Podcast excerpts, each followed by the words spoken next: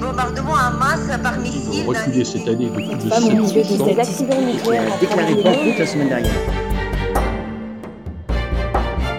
L'information pour le monde suivant. Comment distinguer une information d'une fiction? Stressé par l'actu, perdu dans la jungle des médias, accro au flux d'infos inutiles, le groupe de réflexion IMS, Information pour le monde suivant, se penche sur les enjeux actuels et futurs de l'information. Dans ce deuxième épisode, Patrick Busquet, président d'IMS, s'interroge Nos échanges seraient-ils devenus une babelle dans laquelle nous employons tous les mêmes mots, mais avec des sens différents? Et si nous essayions de nous comprendre? Hier soir, vers 19h, j'ai vu Monsieur Dupont. Il était vêtu d'un costume élégant, ce qui est inhabituel. Il téléphonait et avait l'air joyeux. Il a pris son véhicule, puis il est parti. Ce propos ordinaire est une narration. Une narration qui relate un fait de la vie de Monsieur Dupont. Cette narration, fondée sur le témoignage, est informationnelle. Elle injecte un élément nouveau dans le réel que partagent des voisins, des collègues de travail.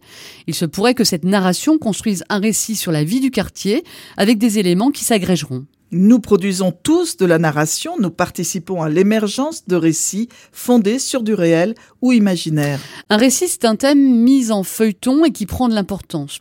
Produit par les médias, les récits le sont aussi par les citoyens depuis que les technologies individuelles de communication nous ont transformés en producteurs et diffuseurs. Ils sont façonnés avec des matériaux divers, des fictions, des manipulations, des opérations de communication, des informations. Ces actes narratifs créent du réel. Une campagne électorale est un grand récit, mitoyen d'une fiction. Éphémère, il anime néanmoins la vie de la société. Mais alors quoi? Si nos productions narratives produisent du réel, en le façonnant ou en le transformant, on pourrait s'abandonner dans un aquabonisme. Vrai et faux, fabricant de la réalité. Alors, comment et pourquoi agir? s'interroge Patrick Busquet. La confusion la plus courante est celle entre communication et information. La communication est un geste narratif très humain et très perfectionné. C'est celui d'une entreprise qui publie ses résultats sous un angle flatteur, d'un citoyen qui s'enorgueillit d'une société qui lui a proposé un emploi à forte responsabilité, alors qu'il s'est épuisé à envoyer des CV, susciter des rendez-vous, figurer dans des soirées pour l'obtenir, ou encore euh, d'une ONG qui valorise sous forme de belles histoires ce qu'elle fait.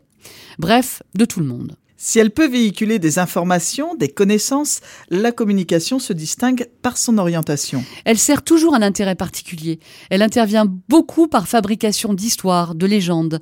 Les amateurs de rugby à 15 connaissent la légende de Webb Ellis, ce joueur anglais qui, lassé de jouer au football, aurait pris le ballon dans les mains et l'aurait déposé derrière les buts, donnant naissance au jeu du rugby.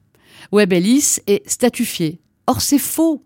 Pierre Rivera le raconte dans son livre Essai en coin sur le rugby, édition euh, La Bisquette.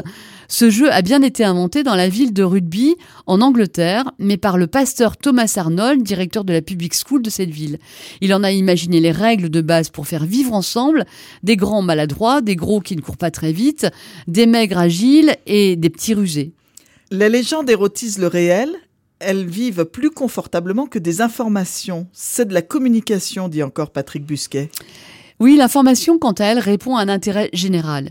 Il s'agit d'un contenu qui délivre de la compréhension, de la connaissance, du discernement, de l'aide au choix, à l'autonomie, d'un contenu vérifié.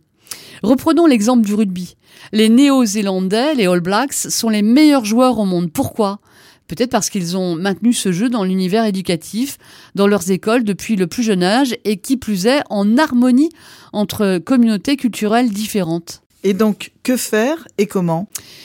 Eh bien, à partir d'un fait, nous pouvons produire deux types de narration. L'une communicante avec plus ou moins de trituration du réel, voire d'artificialisation.